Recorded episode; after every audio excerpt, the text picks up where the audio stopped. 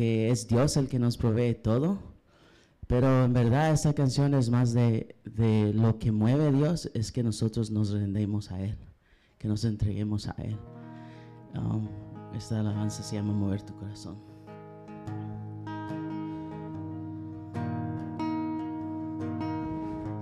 Jesucristo, precioso Rey, nadie en la tierra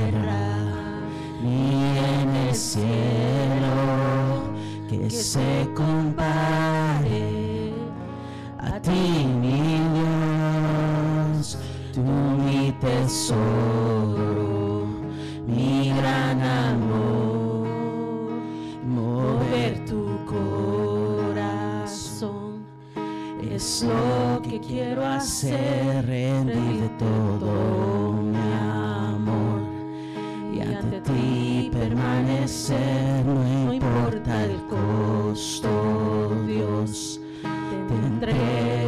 todo solo a ti, solo a ti. Jesucristo, te ofreceré mis ambiciones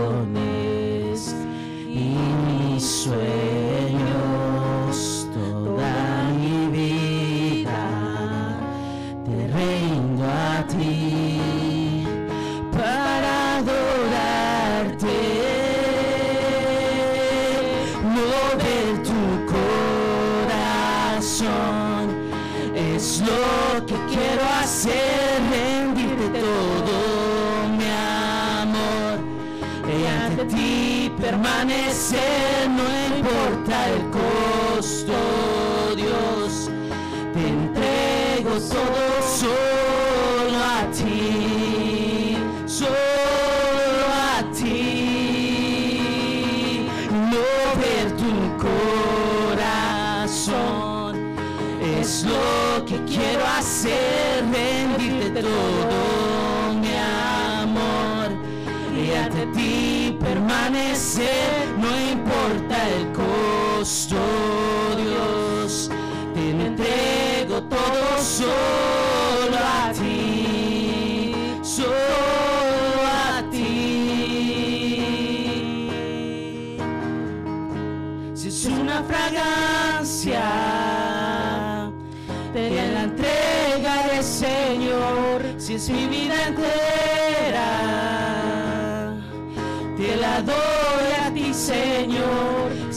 una canción que canto, mi melodía te la doy, dime que te mueve, dime que te mueve, si es una fragancia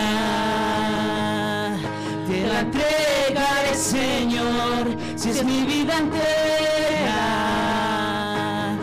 Te la doy a ti, Señor, es una canción que canto, mi melodía te la doy. Dime que te mueve, dime que te mueve, dime que te mueve, dime que te mueve y mover tu corazón es lo que quiero hacer, rendirte todo permanecer, no importa el costo, Dios, te entrego todo solo a ti, solo a ti.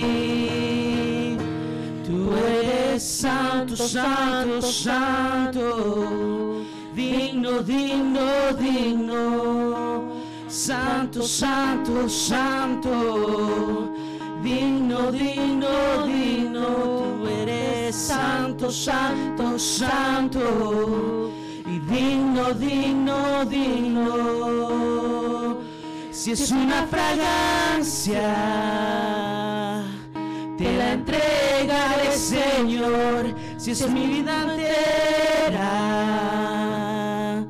Te la doy a ti, Señor, si es una canción que canto, mi melodía te la doy.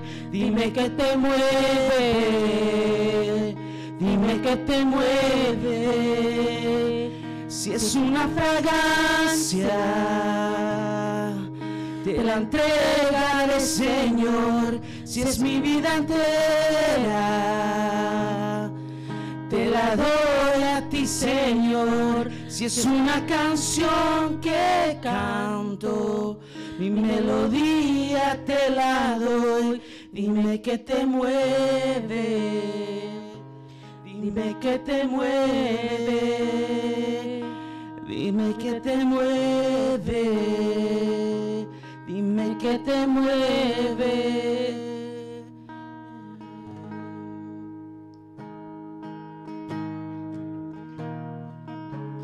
Y anhelo conocerte más, vivir en santidad y en la intimidad. Y contigo siempre quiero estar, tu gloria contemplar por la eternidad. Lo único quiero es adorarte. Lo único que quiero es adorarte. Vengo a tus pies para entregar mi corazón. Lo único que quiero es agradarte. Lo único que quiero es agradarte. Por siempre cantaré de tu amor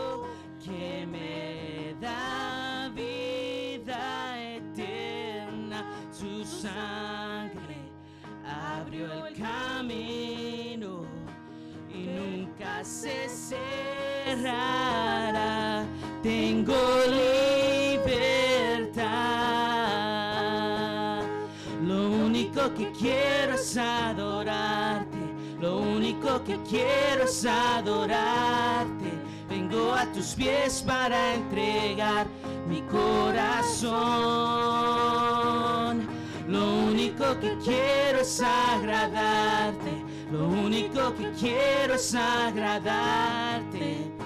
Por siempre cantaré de tu amor. Lo único que quiero es adorarte. Lo único que quiero es adorarte. Vengo a tus pies para entregar mi corazón. Lo único que quiero es agradarte. Lo único que quiero es agradarte. Por siempre cantaré de tu amor,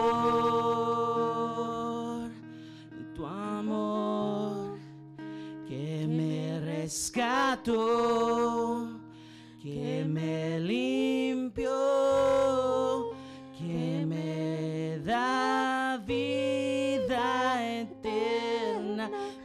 Sangre abrió el camino y nunca me cerrará. Tengo libertad. Lo único que quiero es adorarte. Lo único que quiero es adorarte. Vengo a tus pies para entregar mi corazón. Lo único que quiero es agradarte. Lo único que quiero es agradarte. Por siempre cantaré de tu amor.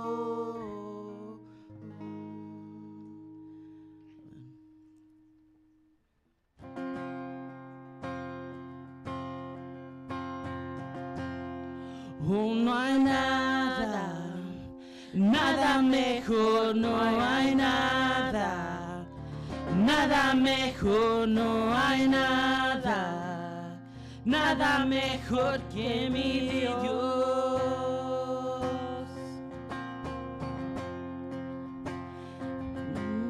El mundo busqué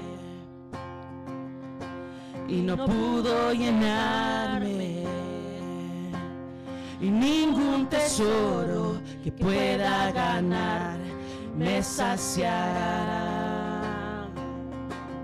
Mas llegaste tú y me diste vida nueva y cada deseo se cumplirá aquí en tu amor. Oh, no hay nada, nada mejor, no hay nada, nada mejor, no hay nada, nada mejor que mi Dios. Y vengo a ti, sin miedo, sin reservas. Y cada fracaso has visto, Señor, y aún tu amigo soy. Dios de los montes es el Dios de los valles. Y no hay lugar que me pueda alejar de tu gracia y amor. Oh, no hay nada, nada mejor, no hay nada, nada mejor, no hay nada, nada mejor que mi Dios. Oh, no hay nada,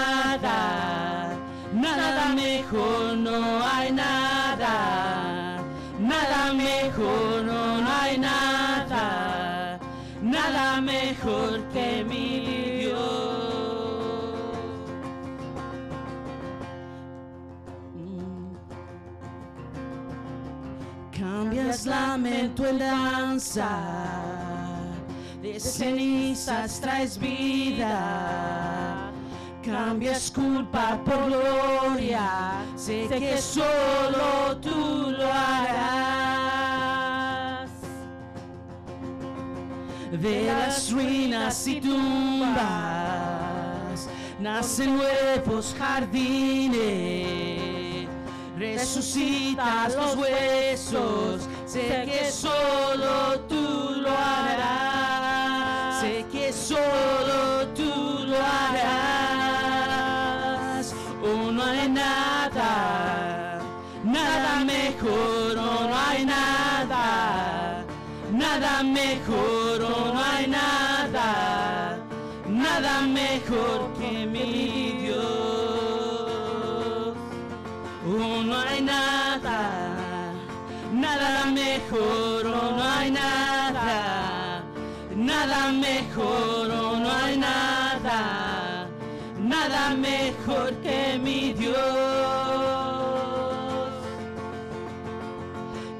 Cambias lamento en danza, De cenizas traes vida, cambias culpa por gloria. Sé que solo tú lo harás. De las ruinas, de las ruinas y tumbas, nacen nuevos jardines. Resucitas los huesos, sé que solo tú lo harás. Sé que solo tú lo harás. Sé que solo tú lo harás. ¿Quién cree que eso es cierto, no? Que solo Dios puede hacer milagros en nuestras vidas, ¿no? Solo Dios puede traer de las ruinas tumbas y tumbas jardines nuevos, ¿no? Cantamos esa parte otra vez más. Cambias lamento en danza, de ceniza extraes vida. Cambias culpa por gloria, sé que solo tú lo harás. De las ruinas y tumbas nacen nuevos jardines y resucitas los huesos. Sé que solo tú lo harás. Sé que solo tú lo harás. Porque el Dios de los montes es el Dios de los valles y no hay lugar que me pueda alejar de tu gracia y amor.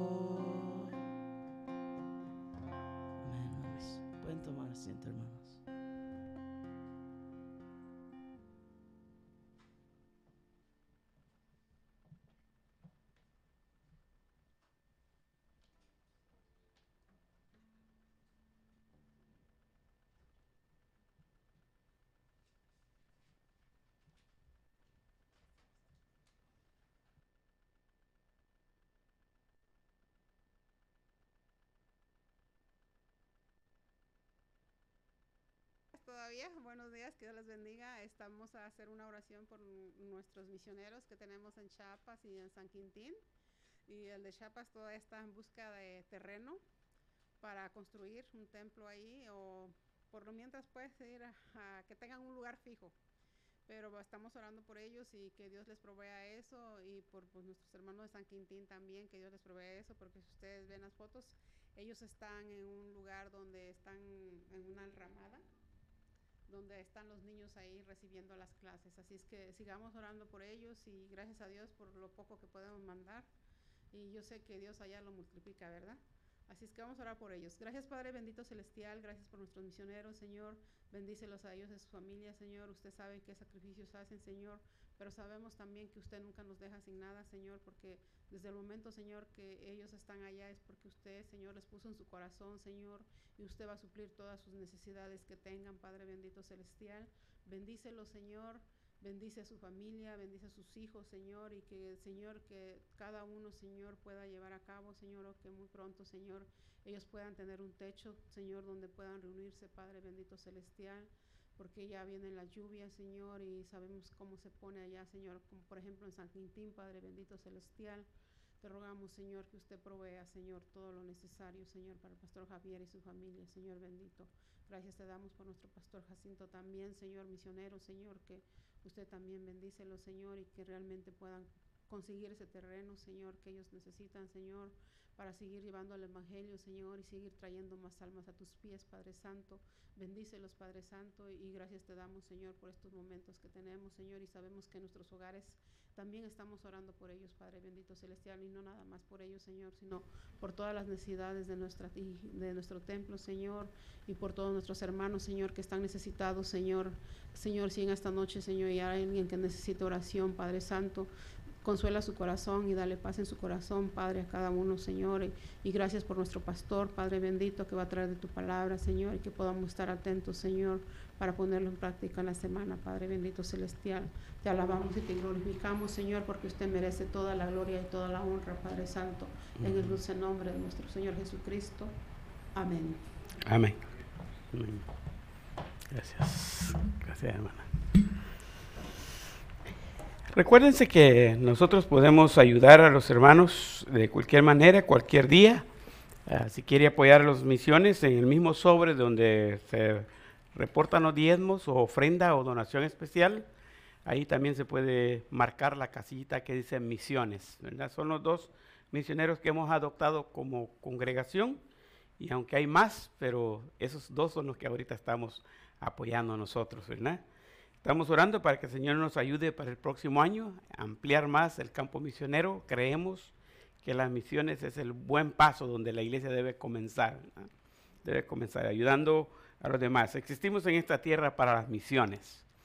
Y este día yo quiero comenzar la clase eh, o la serie de sermones sobre el apóstol Pedro.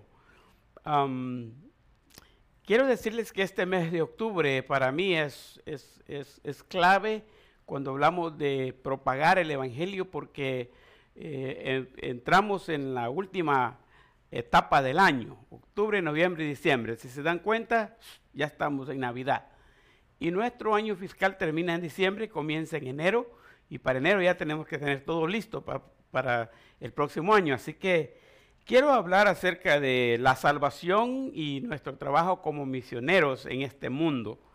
Recuérdese que una de las preguntas que nosotros tenemos que tener bien claras en nuestra vida es el por qué estoy en esta tierra. ¿Por qué estoy en esta tierra? Mientras que nosotros no definimos esa palabra, esa pregunta, vivimos la vida por pura intuición, no más porque otros la viven, la viven. Hacemos lo que otros hacen y seguimos las tradiciones que traen nuestros pasados y pues todos nacemos y todos morimos y no pensamos en nada más. Pero es interesante que la palabra de Dios dice que cada uno de nosotros fuimos creados específicamente por Dios y que uno es diferente del otro. No vemos ninguno parecidos. No me cree, pero sí sabe de la huella digital, ¿verdad? La huella digital es única en todo el mundo. El ADN, nosotros tenemos esas cosas que somos, nos hacen tener la evidencia de que Dios sí nos hizo especialmente. Cada uno. Y si Dios nos crió a cada uno, no nos crió porque estaba jugando un día y dijo voy a hacer este a ver cómo sale. Él nos vio, dice la Biblia, desde, desde que éramos un embrión desde que estábamos en el vientre de nuestra madre. Y entonces es interesante cuando nosotros comenzamos a pensar en estas situaciones, porque así nosotros sabemos que Dios nos trajo a esta tierra con un propósito, ¿verdad? Por lo que se muestra en Adán y Eva, ellos mostraron, ellos enseñaron en sus dos hijos dos cosas importantes en la vida. Caín y Abel, ¿se acuerdan de ellos? Sí, ¿verdad? Todos los conocemos, ¿no? Bueno, no los conocimos porque ya hace tiempo que vivieron, pero Sabemos la historia de ellos, Caín y Abel. Los dos hijos de Adán y Eva que son mencionados en esa historia porque es relevante, pero no son los únicos hijos. Adán y Eva tuvieron muchos hijos, pero solo ellos dos. Les digo eso porque muy luego dicen con quién se casaron y, y cosas así, ¿no? Ellos tienen muchos, tuvieron muchos hijos. Pero Caín y Abel formaron un impacto en las decisiones que tomaron y muestran que Adán y Eva los criaron en dos áreas importantes, los enfocaron. Uno les enseñaron a adorar a Dios y otro les enseñaron a ganarse la vida. Dos muchachos, pero cada uno de ellos tenía una profesión diferente. ¿Se acuerdan cuál era la profesión de Abel? Abel era pastor de ovejas. ¿Y cuál era la profesión de Caín? Caín era agricultor. Él cultivaba el huerto, cultivaba la tierra. Entonces los dos tenían una profesión diferente y los dos trabajaban. No eran hijos de Aragana, ¿verdad? Trabajaban. Pero los dos mismos también se refleja que adoraban a Dios. Cada uno trajo una ofrenda a Dios. Ya saben la historia, no voy a seguirle ahí, pero De, de ahí me basé yo en decir, mis hijos tienen que tener esa orientación. Por un lado, deben de ser muchachos y muchachas productivas en la sociedad, que honren en la comunidad, que, que se capaciten, que estudien, que saquen una profesión, que ganen la vida honradamente. Y, ese es, eso es una, un reto para todo padre. Y en el otro lado, que adoren a Dios, que conozcan de Dios, que sirvan a Dios en sus vidas. Y en, en el tiempo que yo tuve de desarrollo, eh, voy a decir en adolescencia, casi la mayoría de las cosas, no sé si les pasó a ustedes igual, pero yo me, me confronté con muchas realidades cuando era un adolescente. De los 13 años en adelante yo tuve muchas incógnitas en mi vida y las fui contestando una por una. Y recuerdo muy bien el sabio consejo de mi papá que me dijo, estudie todos los libros, pero siempre que estudie un libro, compárelo con este, y me enseñó la Biblia, porque esta es la verdad. Y bueno, ahí estuve yo averiguando qué pasaba con la vida. Entre los personajes que estudié, había un autor que se conocía James Dobson, como el doctor James Dobson, que me ayudó mucho en la educación de los hijos. Aún antes de casarme yo estudié muchos libros de, que tenían que ver con el matrimonio. Eh, pero en el desarrollo espiritual estudié mucho de Luis Palau, bastante de, Luis Palau, el pastor Luis Palau, que hace poco partió para estar con el Señor, pero estudié mucho de él, muchos libros de él. Y no crean que yo soy un estudioso, yo soy de, esos aragancitos para estudiar. Cuando voy a comprar un libro, lo primero que me fijo es cuántos dibujos tiene, porque ocupa bastante espacio. Y después miro qué tan ralitas están las líneas, ¿no? Porque está muy lleno como que me aburre. Pero también soy muy curioso en las cosas espirituales. Me fijo si están cargados de material bíblico. Mientras más versículos bíblicos mencionan en el libro, más interés le pongo.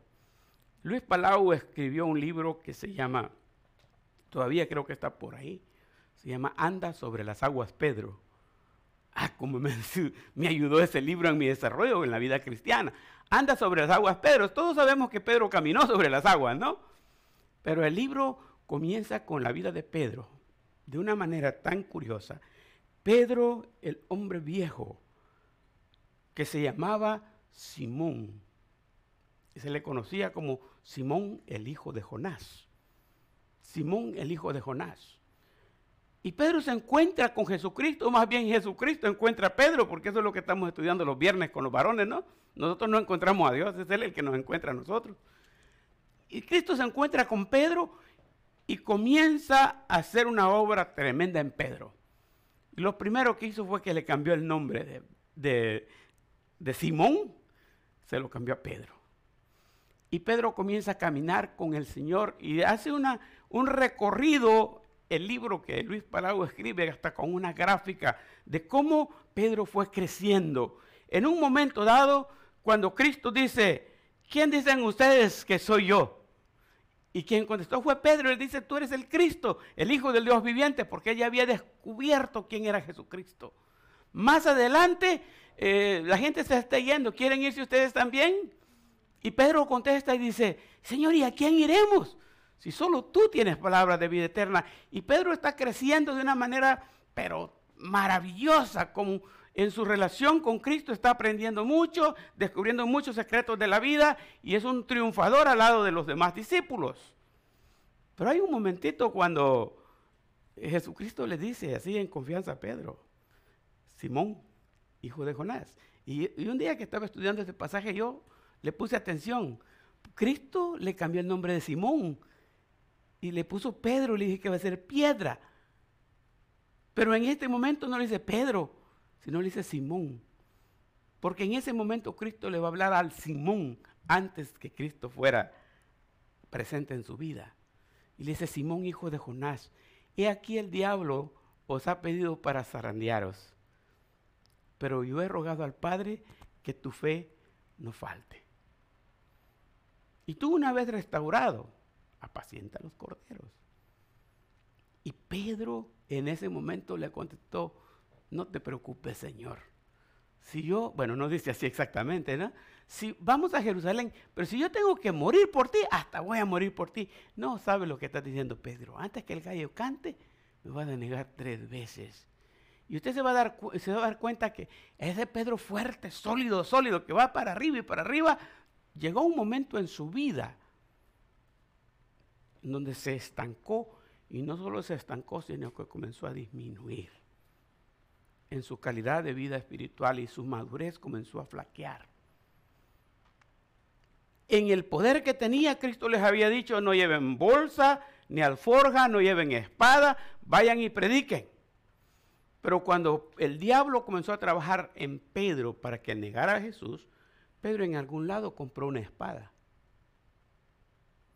Y en un momento dado su desánimo era grave, tan grave que le cortó la oreja con aquella espada a alguien. Pedro ha bajado en su nivel espiritual. Y todavía bajó más cuando le dijeron, tú eres uno de ellos. Y él dijo, no, ni conozco a ese hombre. Llegó a negar a Jesucristo. Y todavía bajó un poco más. En un momento dado dijo, yo voy a ir a pescar. Y se fue al mar a pescar peces. Y Jesucristo le había dicho, ya no vas a pescar peces. Desde hoy vas a ser pescador de hombres. Y van a darse cuenta que aquel Pedro en su nivel espiritual ha caído casi al mismo nivel de donde Cristo lo había recogido. Mm. Yo comencé a ver mi propia vida en Pedro. No vengan a pensar que le moché la oreja a alguien. Hasta ese extremo no he llegado. Quizás he hecho otras cosas peores, pero, pero sin arma, porque a veces lo que uno dice con la boca tiene más filo que lo que, lo que hacen los cuchillos. ¿eh? Y comencé a ver los altos y bajos. Y una gráfica como describe el pastor Luis Palau en ese libro, en la última página del libro, él dibujó la gráfica. De verdad muestra como que son esos aparatitos del hospital que le marcan a uno así. La vida de uno está sube, baja, sube, baja, sube, baja. Y algunas veces baja, se da sus caídas como que fuera el, el avión en esos momentos que el aire le falla, ¿no? Entonces, y, vuelve otra vez a levantarse uno. No está estable uno, no puede estar estable. Siempre está con esos altos y bajos. Por eso es que este mes de octubre decidí hablar de Pedro. Y al hablar de Pedro, yo voy a mencionar, son cinco domingos. Hoy voy a hablar de Pedro y su encuentro con Jesús. El próximo domingo voy a hablar de Pedro y su conexión con Dios, con el Padre. El 16 voy a hablar de Pedro, el portavoz de los doce apóstoles. El 23 voy a hablar de Pedro y su caída. Y el 30 voy a hablar de Pedro, voy a hablar de Pedro lleno del Espíritu Santo. Esa es la idea que tengo para compartir con ustedes este, este mes de octubre. Aprendiendo del apóstol Pedro. Así le llamé a la, a la, a la serie y la basé en Juan capítulo 1 versículos 40 y 42 al 42. Siempre les recomiendo que tener, tener su Biblia a la mano. Si no tienen la Biblia, que en su teléfono bajen el app. No puse aquí el, app YouVersion, se llama el app mejor, el que se me hace más fácil para, para andar en él. Si, si algo es importante es que estemos siempre pendientes de estudiar la palabra de Dios todos los días y el app en el teléfono es la mejor opción porque así uno, mm, eh, bueno, se lo voy a mencionar de esta manera. En la iglesia en San Francisco, varias veces los hermanos me llamaban, digo ya porque aquí no me lo han hecho ni una vez, varios hermanos me llamaban, pastor, hay manera que me abran la iglesia, fíjese que dejé mi celular en la, en la, en la banca. Y a veces yo no estaba tan cerca de la iglesia, pero venía y les abría para buscar el celular y ahí estaba. Pero lo que me llamó la atención una vez que llené una librería así de Biblias abandonadas en la iglesia.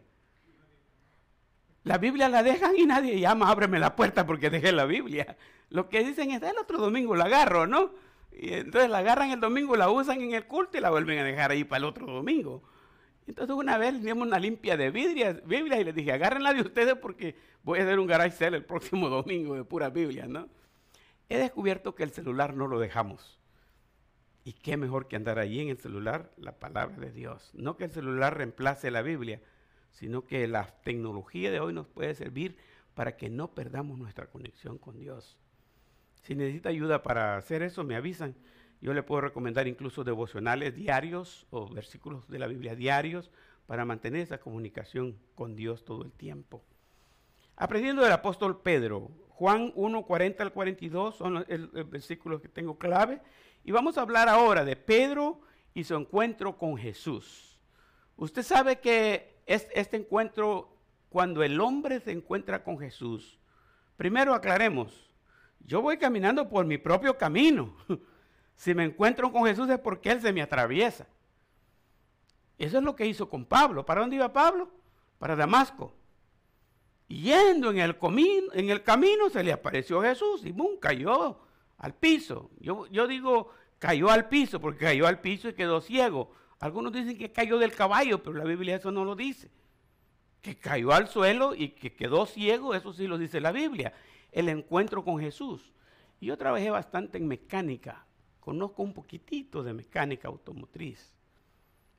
¿Y sabe usted lo que pasa cuando los terminales de la batería, el positivo, lo une con el negativo? Da un chispazo, pero bien fuerte, con gran poder. Un compañero en el taller de mecánica estaba apretando esos terminales de la batería y no se fijó que la herramienta, la llave que utilizó para apretarlo, cuando le dio vuelta, topó en el otro terminal, en el negativo, hizo el contacto y la misma herramienta la tenía pegada en el anillo. Y se le quedó prendido el dedo en la llave y la llave prendida en los dos terminales y él gritaba y no había manera de destrabarlo porque estaba bien pegado hasta que un otro compañero vino y con el martillo golpeó la herramienta y lo despegó de ahí. Pero en aquel tiempo él perdió el dedo. No había manera de restaurarlo. Ahora tal vez que no. Pero yo sé el poder de la corriente, ese poder. Vamos a hablar al final de Pedro lleno del Espíritu Santo. Pero sabe que en Hechos 1.8, cuando Jesucristo les dice a los discípulos, pero recibiréis poder cuando haya venido sobre vosotros el Espíritu Santo, la palabra poder es dunamos. Y Dunamos tiene que ver con dinamita, con ese poder que explota y, y no hay manera de detener eso. Entonces, cuando nosotros, Cristo nos sale al encuentro, hay un chispazo. Hay un chispazo, hay un poder que toca la vida de la persona. Y no importa cómo es la persona, esa conexión, ese encuentro transforma. Y ahí tenemos la situación. Muchos dicen que la salvación se pierde, otros que no, que si se perdió porque no lo tenía, que muchas cosas de esas. Olvídese. Usted se encontró con Cristo, va a ser transformado. No va a seguir siendo el mismo. Y que si está por ahí coqueteando con el mundo y que sí, pero que ya soy salvo y pues que sí, pero no, no, no, eso no es cierto. Si es salvo, es salvo y se va a demostrar con las obras. No hay otra manera. ¿Por qué? Porque ese contacto es verídico, es real. Pedro se encontró con Jesús ese día. No voy a enseñar del chispazo ahora porque vamos a verlo más adelante. Quizás al final hablemos más de eso. Pero mire quién era Simón. Simón era un hombre común y corriente, como cualquiera de nosotros.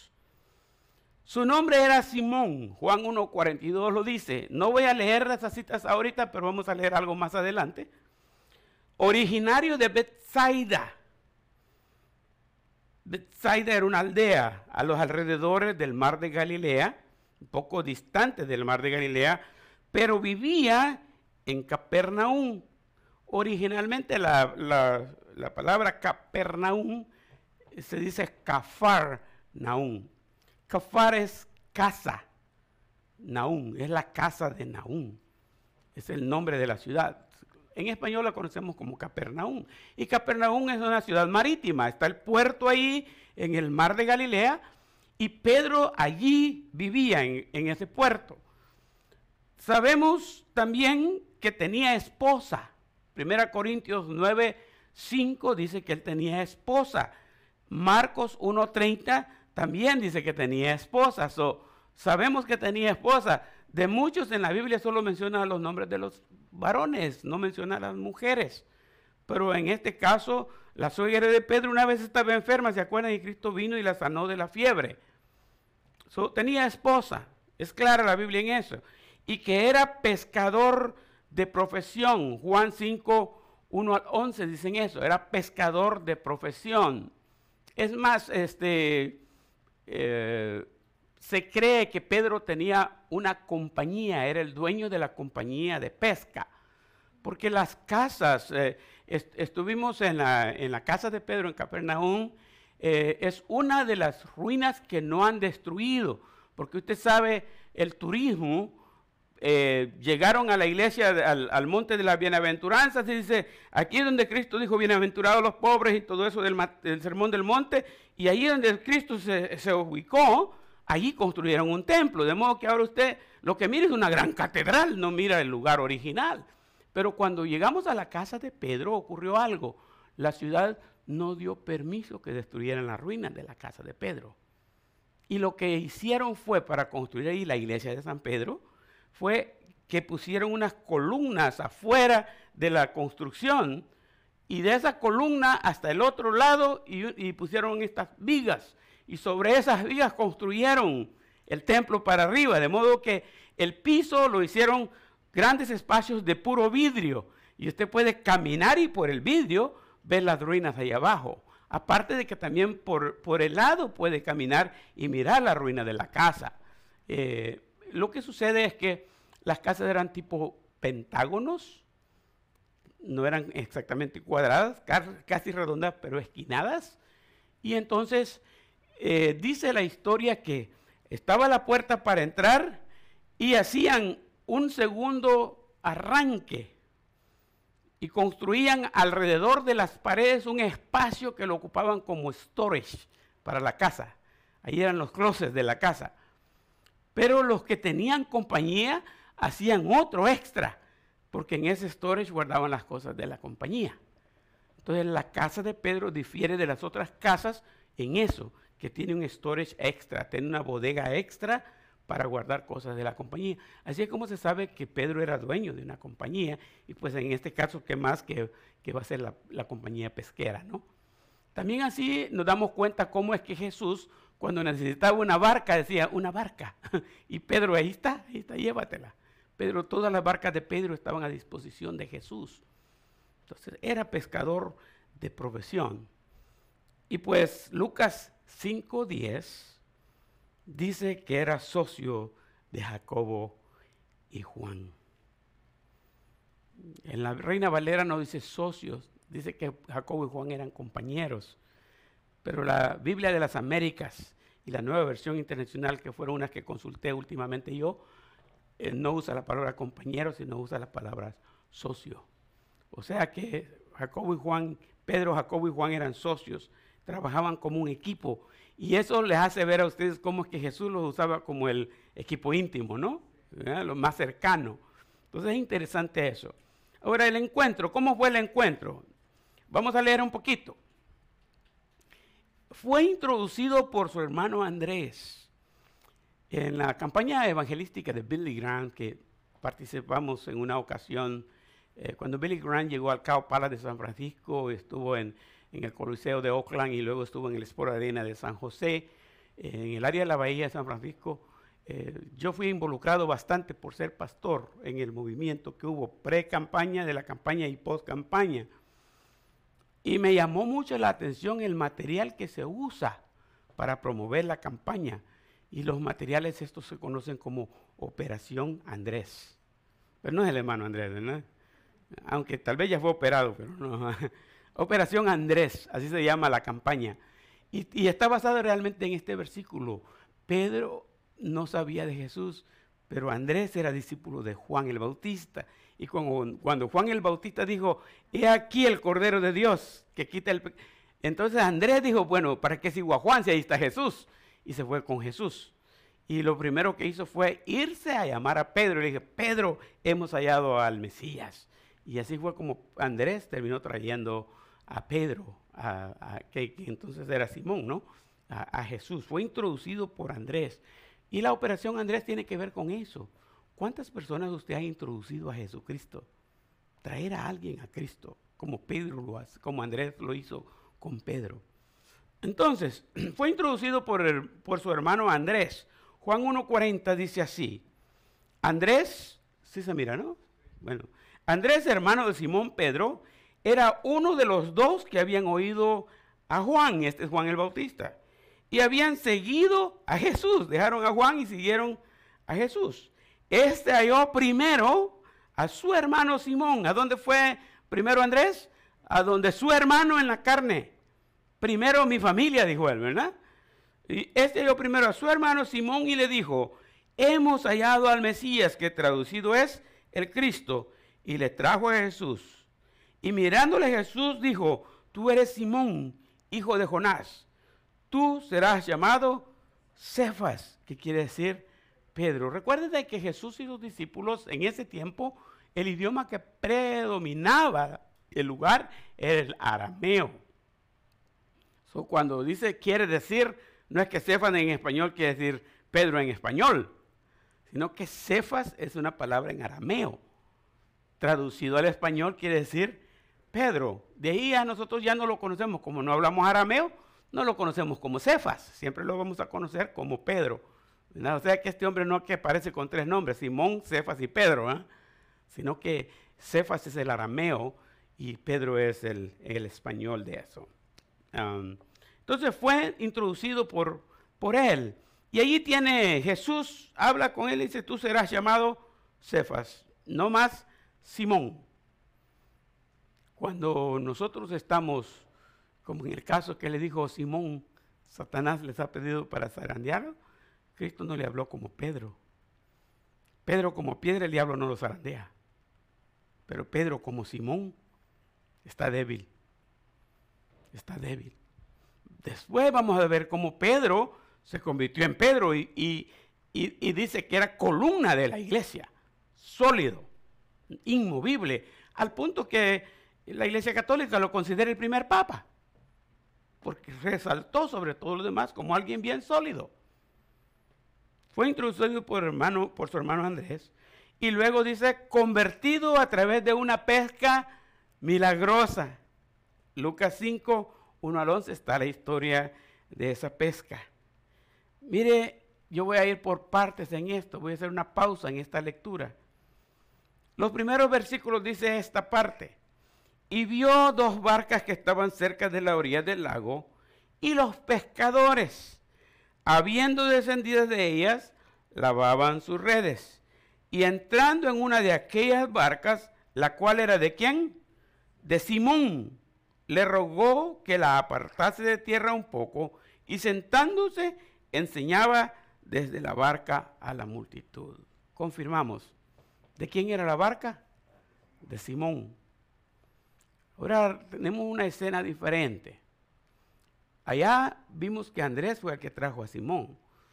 Aquí ahora Jesús anda caminando, esto fue después de un tiempo, caminando en la orilla del mar y encuentra a los pescadores remendando sus redes un estudio comparándolo con otros, los otros evangelios, por ejemplo con el, con el de Mateo, vamos a encontrar que los que estaban ahí remendando redes eran cuatro pescadores, porque cuatro de sus discípulos, de los sus doce discípulos eran pescadores.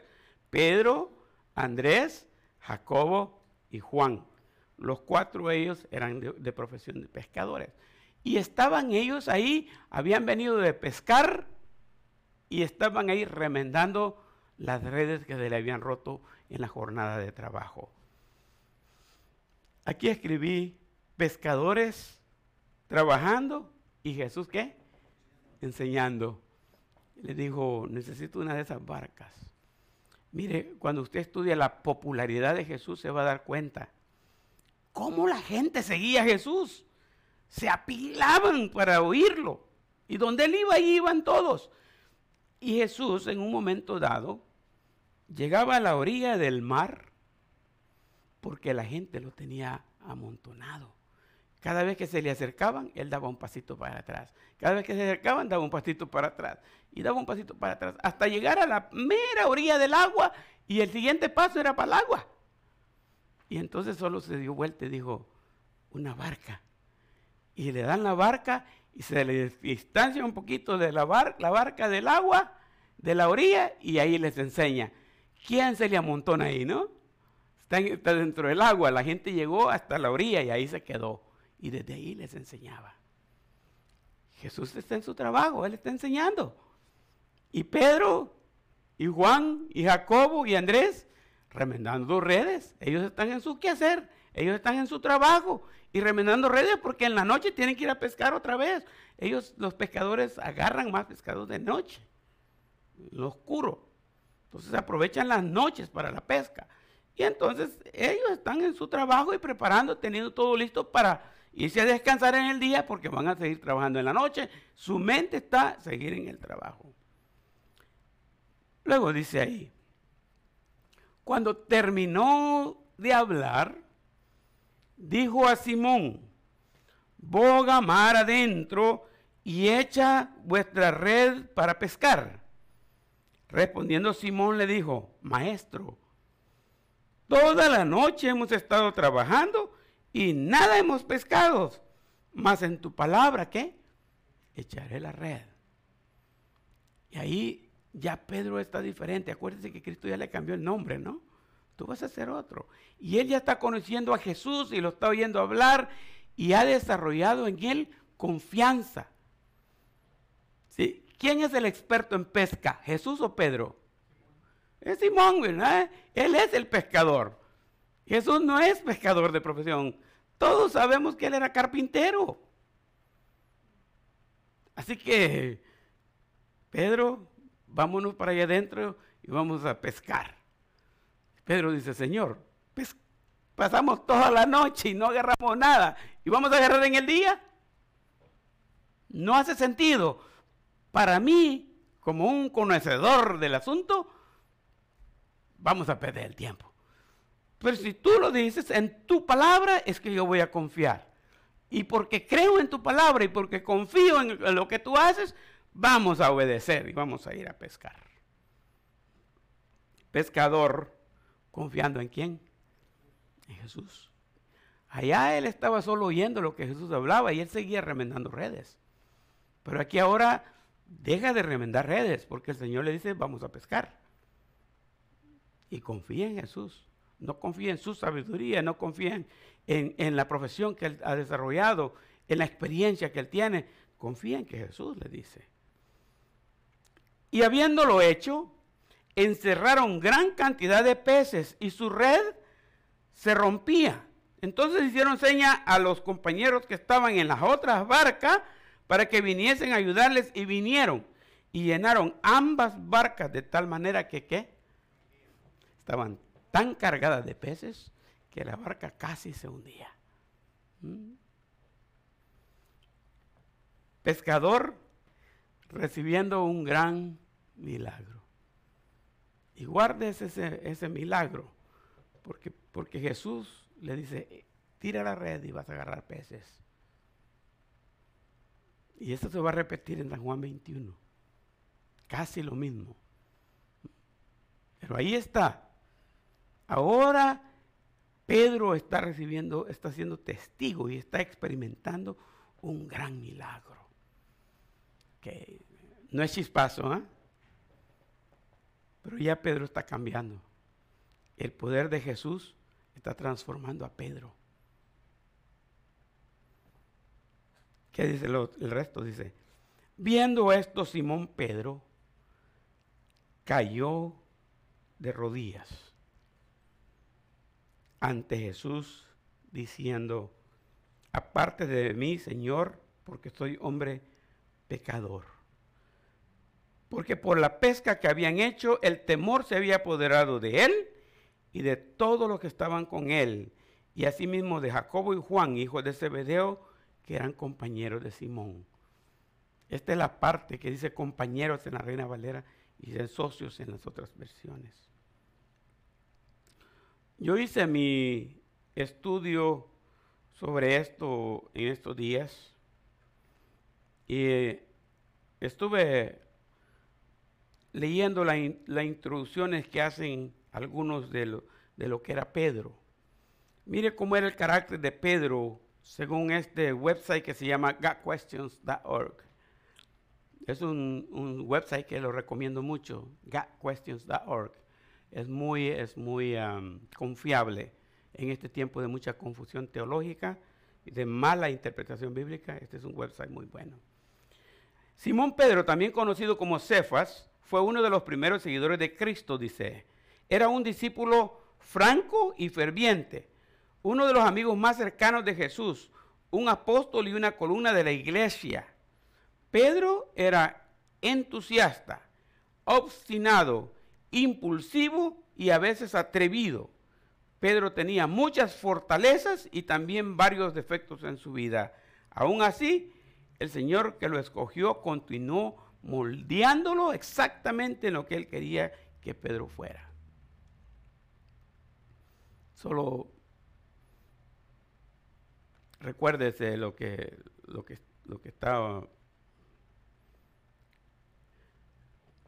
lo que estaba mencionando de Pedro. Se lo voy a poner así de esta manera. Pedro está entre los doce. Y Cristo dice, ¿quién dice la gente o quién dicen ustedes que soy yo? De doce, ¿quién contestó? Pedro. ¿Quieren irse ustedes también? De doce, ¿quién contestó? Pedro. Viene Jesús caminando sobre las aguas y dicen, es un fantasma. Y Juan, que es el discípulo amado, dice, es el Señor. Oh, sí es el Señor, porque todos están de acuerdo. Pero, ¿qué pasó? ¿Quién habló? Pedro dice, Señor, si eres tú, manda que yo vaya a ti sobre las aguas. En muchas ocasiones la pregunta era para otros y quien hablaba era Pedro. Era entrometido, el que primero hablaba. Y, era, y por eso que impulsivo, era de un carácter fuerte. Un día Jesús le va a decir, cuando eras niño, cuando eres grande y cuando seas mi discípulo, ellos van a hacer lo que quieran contigo. Mm. Yo le puse la frase ahí, pescador transformado, porque una persona como Pedro tiene más o menos el carácter de Pablo. Saulo de Tarso era un hombre altanero, fácil de buscar pleito, de agarrar bronca, dicen en México, ¿no? Fácil. Se le prendía la chispa así de rapidito. Pedro era una de esas personas. Y lo primero que dice este versículo de Pedro dice, viendo esto, Simón Pedro, ¿qué hizo? Cayó de rodillas. Esa es humillación. No respondió de una manera altanera, sino que cayó de rodillas. Cayó de rodillas. Reconoció la santidad de Cristo, de Dios. Porque por eso le dice, apártate de mí, Señor porque soy hombre pecador. Porque soy hombre pecador. Él hizo la diferencia entre el Dios santo y el hombre inmundo. Mm, no puede haber. Ahí está el positivo y el negativo. No podemos chocarnos porque va a haber chispas. Mm. Vamos a volver a la pregunta aquella que hice al principio. Si usted es salvo, es salvo. Y si es salvo, lo que va a mostrar es lo que Pedro demostró, arrepentimiento, humildad, cambio de actitud.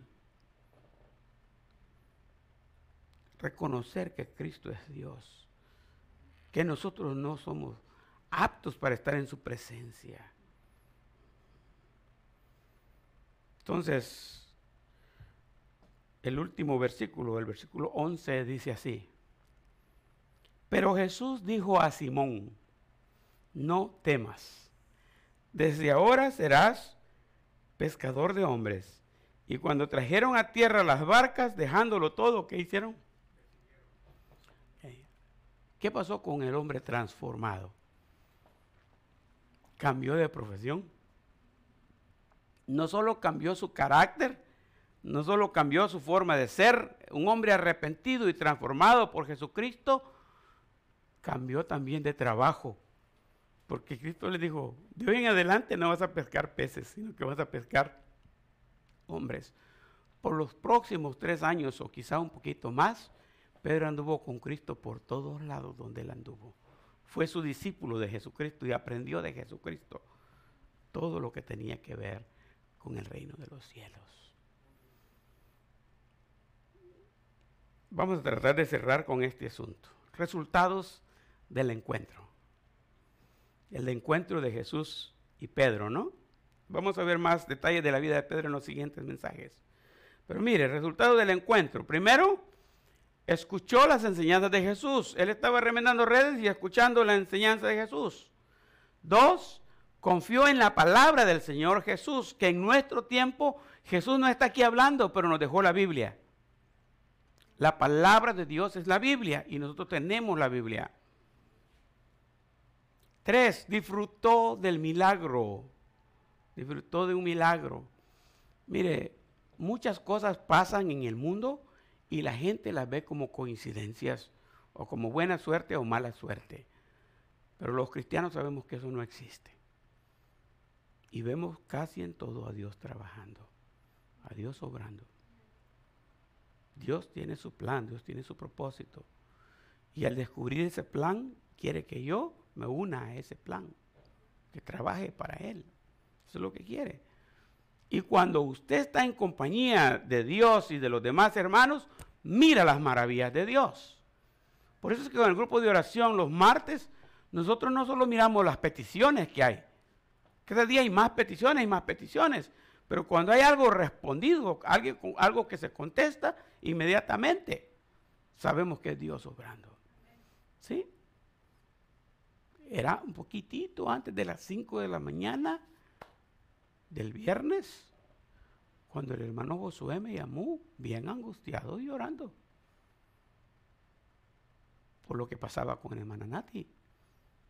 En el mismo rato yo puse al grupo de oración, oremos por la hermana Nati, por el hermano José, oremos por ellos. Y la noticia con la hermana Nati cambió, porque le iban a operar el cerebro. La cosa era bien seria. Y está complicada todavía, tenemos que seguir orando por ellos. Pero ya vimos como una luz hacia la recuperación. Ya no había un asunto de vida o muerte, fue declarada estable. Aunque está toda sedada y está todavía en condición seria, pero ya pareciera que ya va en camino a la recuperación. ¿Por qué? Porque Dios oye las oraciones. Y nosotros tenemos que ver eso, tenemos que sentir eso, darnos cuenta.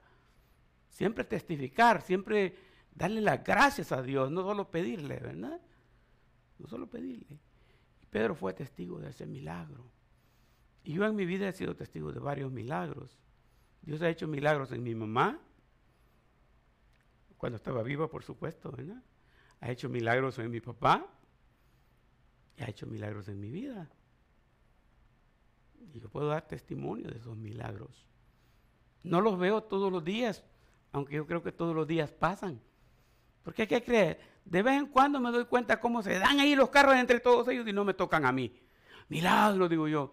Pero otras veces no me doy cuenta. Y Dios me ha salvado por puro milagro. Pero que existen los milagros, existen. Y lo podemos ver nosotros, que estamos en esa conexión con Dios. Pedro vio y disfrutó de ese milagro de ver esas barcas llenas de peces. Después de no hallar ni un pez en toda la noche, Jesucristo los estaba guardando para llenarle las barcas después. Dos más. Uno recibe la transformación. Pedro recibió el toque divino, ese choque, ¿no? Y al choque despertó, ¿no? Y después cambió de profesión se vino a ser seguidor de Cristo y a ganar almas, a pescar hombres. Recién venidos aquí a esta iglesia, yo vine con esas ideas, ¿no? Todavía tal vez se recuerdan que uso la palabra como acróstico, pesca. Pesca. Esta iglesia existe para pesca. La P de predicar, la E de estudiar la Biblia la S de servir, la D, la C de compartir y la A de adorar y alabar a Dios. Pesca. creo que somos pescadores nosotros, igual que Pedro. No de peces, ¿verdad? los peces los prefiero ya pescaditos y asaditos. Pero sí, estamos en el terreno de la pesca. Presentando a Jesús, y la pregunta es, ¿cómo está su relación hoy con Dios? ¿Qué etapa de la vida de Pedro le representa a usted? ¿Ya usted ha sido transformado por Jesucristo o todavía no? Piense bien en eso. Jesús no está físicamente aquí hoy, pero aquí está. Y tiene el mismo reto que tenía para Pedro, lo tiene para nosotros. Depende de nosotros si queremos acercarnos más a Él, doblar rodillas y decirle, apártate de mí, Señor, porque soy hombre pecador. O decirle, aquí estoy para servirte. Yo, mi, mi deseo es que algo de lo que yo compartí con ustedes haya sido de bendición y, y, esa bendición se manifieste produciendo un cambio en la vida de ustedes. Si gustan, nos ponemos de pie y terminamos con una oración. Eh, este día vamos a tener la cena del Señor, lo hacemos cada primer domingo del mes y entonces hermana Isa va a traer el plato para acá y vamos a pasar a agarrar los elementos. Eh, vamos a orar y y quien guste participar de la cena puede hacerlo. Oramos, Padre, gracias por darnos esta oportunidad más de estudiar tu palabra, de escuchar tu voz y aprender de la vida del apóstol Pedro y ese tiempo cuando él, haciendo lo que comúnmente hacía en su vida, recibió la visita de Jesús. Y esa visita tocó su corazón y le transformó. Aquel Pedro, conocido como Simón, después que Cristo ascendió al cielo, dejó de ser aquel Simón y se convirtió completamente en Pedro, el Pedro que ahora todavía nos inspira en la iglesia para servir, para honrar, para glorificar tu nombre, para hacer el trabajo que tú nos has encomendado. Gracias Dios por estar presente con nosotros hoy, por manifestar tu nombre hoy y por permitirnos, darnos la oportunidad de mejorar nuestra vida, de hacer un cambio. Si entre nosotros hay alguien que quiere hacer algún cambio en su relación con Dios, hágamelo saber. Al terminar este culto, búsqueme y hablemos para saber cuál indicación Dios nos está dando que sigamos. Y Padre amado, te doy gracias también por darnos la oportunidad de participar de esta cena. En ella nosotros recordamos el sufrimiento que Cristo tuvo en la cruz del Calvario por nuestros pecados. Al hacerlo también nosotros cumplimos con el mandamiento que fue dado que lo hiciéramos todas las veces hasta que Cristo venga. Y pues con ella y con esa frase también lo hacemos anunciando que Cristo vendrá otra vez. Ese Cristo que vino a nacer en Belén es el Cristo que vendrá otra vez. Así como se fue en el monte de los olivos y fue ocultado por una nube, así vendrá en una nube con su poder. Gracias por darnos la oportunidad de participar de esta cena. Te lo agradecemos y te lo pedimos en el nombre de Cristo Jesús. Amén. Venga para acá, hermano. Quien quiera participar de la cena, hermanos, pueden pasar y, agarrar aquí los elementos. Pasen adelante. Si no, Puede el hermano Andrés llevarle a la hermana Rita si no puede. Y, recuerden, estas cositas vienen hechas para que el plastiquito de arriba descubre el pan y la otra descubre el fruto de la vida.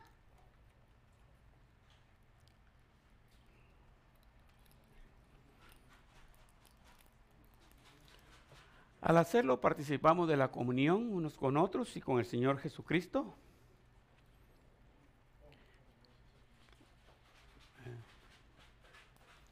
Si alguien necesita ayuda para abrirlo, nos avisan. El plastiquito de arriba descubre la galletita y el, el taponcito más grueso descubre el jugo, que es el fruto de la vid, es uva. Nosotros usamos. Y lo hacemos así, dice 1 Corintios 11, 23, dice así, el Señor Jesús la noche que fue entregado tomó pan y habiendo dado gracias lo partió. Esa es la razón por la que yo parto siempre mi galletita. Habiendo dado gracias lo partió y dijo, tomad, comed, esto es mi cuerpo que por vosotros es partido. En memoria del Señor Jesús comamos nosotros el pan.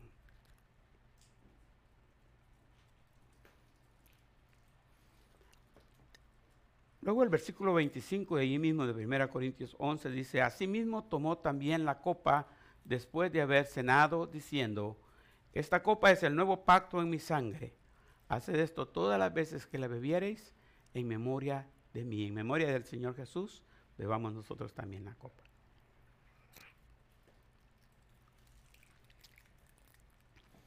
Señor Jesús, te damos gracias nuevamente por darnos la oportunidad de estar vivos en esta fecha.